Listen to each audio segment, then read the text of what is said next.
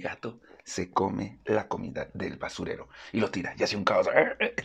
Este es el episodio número 200 de Jaime y sus gatos.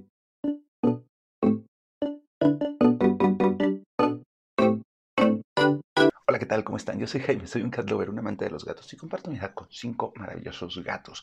Y sabrán que, ah, bueno, si han seguido el podcast, que en mayo de este año, de 2022, llegó a nuestra vida Cleo, una gatita que nos abandonaron, así súper chiquitita, la tuvimos que estar alimentando durante mucho tiempo con, con, con mamila y cuidándola.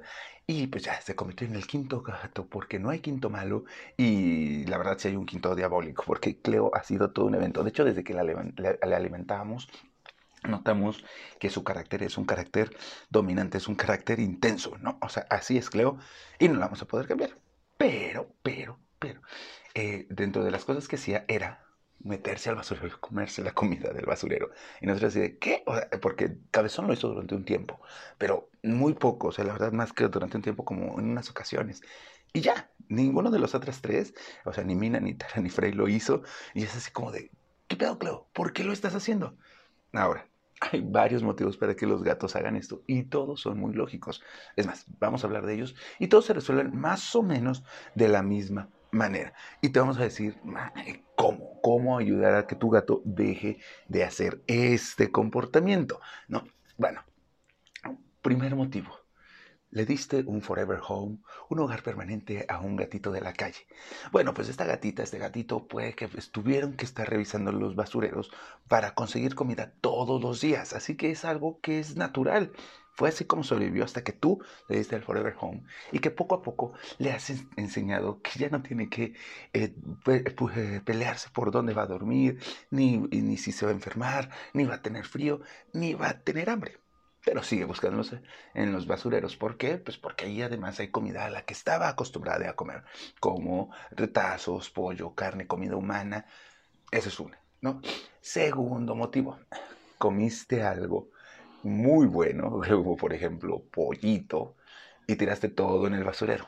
O atún. A mí me ha pasado, sobre todo cuando comemos atún, ahí se mete cleo así, hasta el fondo, ¿no? Así que comiste algo y lo tiraste al basurero. Mm, bueno, esta sí tiene como una solución previa. Bueno, ahorita se las explico. Y otro motivo es que están aburridos, o sea, literal están aburridos y ahí huele rico y entonces puede ser como una forma hasta de cazar, ¿no? Así de que, uh, algo está escondido en esta culita, hay que acecharlo y comérnoslo. O solo tirarlo, tal cual, porque ni siquiera se lo comen luego, solo lo huelen y, ah, no, no, no me gustó, gracias.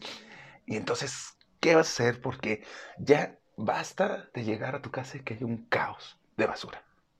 Bueno, no va a ser como de un día para otro, lo admito, te lo aseguro, no va a ser de un día para otro.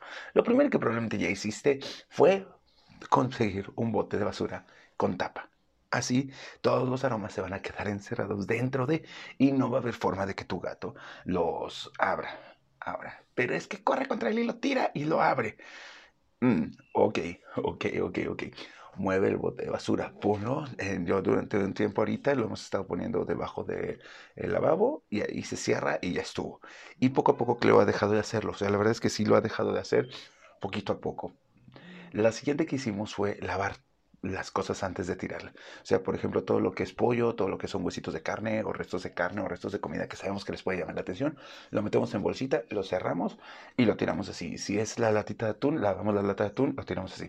Si es del KFC, limpiamos el botecito de KFC, ponemos ahí todo y de hecho el botecito de KFC se va afuera desde antes.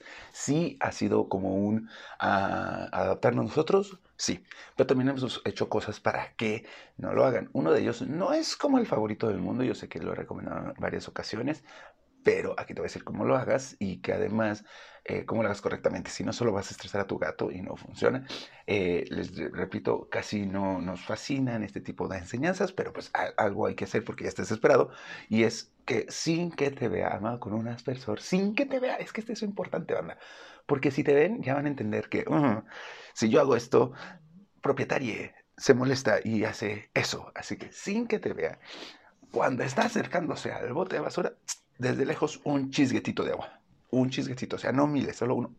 Tic. No, nada que sea como, uh, ¿qué pedo, qué pedo, qué pedo, me acerco a esta cosa y me cae un chisguete de agua.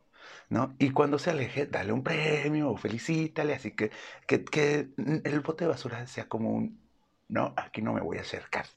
Y si no me acerco, me dan premios, me felicitan, hay juegos. O sea, sí hay como ventajas competitivas de no acercarme al bote de basura. No, no, somos tan fan del chisguetito de agua, lo admitimos, pero es como de las agresivas, la menos agresiva, ¿no? Y puede que te sirva, no me recuerda, que no te vea, porque si te ve, va a pensar, ah, cada que me acerco me va a echar agua, y eso no lo quiero hacer, ¿no? Eh, también el no directo, así un no, firme, y que cuando se aleje le des un premio, te puede ir ayudando a que sepa que ya es prohibido. O sea, son como esas típicas técnicas de enseñanza de gatos. Ellos sí aprenden, aprenden y aprenden muy rápido. Les digo, Cleo ha dejado de hacerlo, sobre todo porque este, nosotros utilizamos, ella utilizamos el chisguetito de agua en varias ocasiones y él no y limpiar las cosas. Son como las técnicas que a mí me han funcionado. Este, les digo, durante un tiempo lo guardamos el bote de basura debajo del fregadero del agua, de la tarja del agua, de donde se lavan los trastes, este, y la loza, para los que no sean de México. Y es, pero ya lo volvimos a sacar porque también era un caos para nosotros estarlo guardando ahí. O sea, sí hay que adaptarnos. Y recuerda que convivir con tu gato es adaptar tu estilo de vida un poco al gato. Y el gato se va a adaptar a ti. O sea, los dos dan pasitos. Pero tú que el animal más inteligente del mundo, es más fácil que des pasitos en pro de una casa gratificada. Recuerda que ese es el objetivo de este podcast, que tú y tu gato sean felices por mucho, mucho, mucho tiempo. Si tienes cualquier duda, puedes contactarme en Instagram. Ya sabes, estoy como Jaime y sus gatos. También estoy en Facebook, pero Facebook eh, me manda súper tarde los mensajes. O sea, de veras me da esta pena decirles que me contesten, que me escriban ahí, pero háganlo, lo reviso casi diario. Pero de repente sí me llegan así como de, ah, por cierto, hace tres meses te escribieron esto. Y yo, ah, ¿por qué no me habías dicho? Anyway, ya saben que Peludo Feliz es la gatitienda aquí en Querétaro que tiene todo lo que necesitas para tu gato. Contáctenlos, pídanles, pregúntenles a ver si tienen lo que estás buscando. Probablemente lo tienen y si no, Flavio, estoy seguro que se va a encargar de ver cómo te lo consigue o qué opciones te dan. Eso es todo por el día de hoy. Wow, me extendí un poco en este. Ah, pásenla maravilloso. Gracias. Gracias por 200 episodios. Feliz 14. Adiós. thank you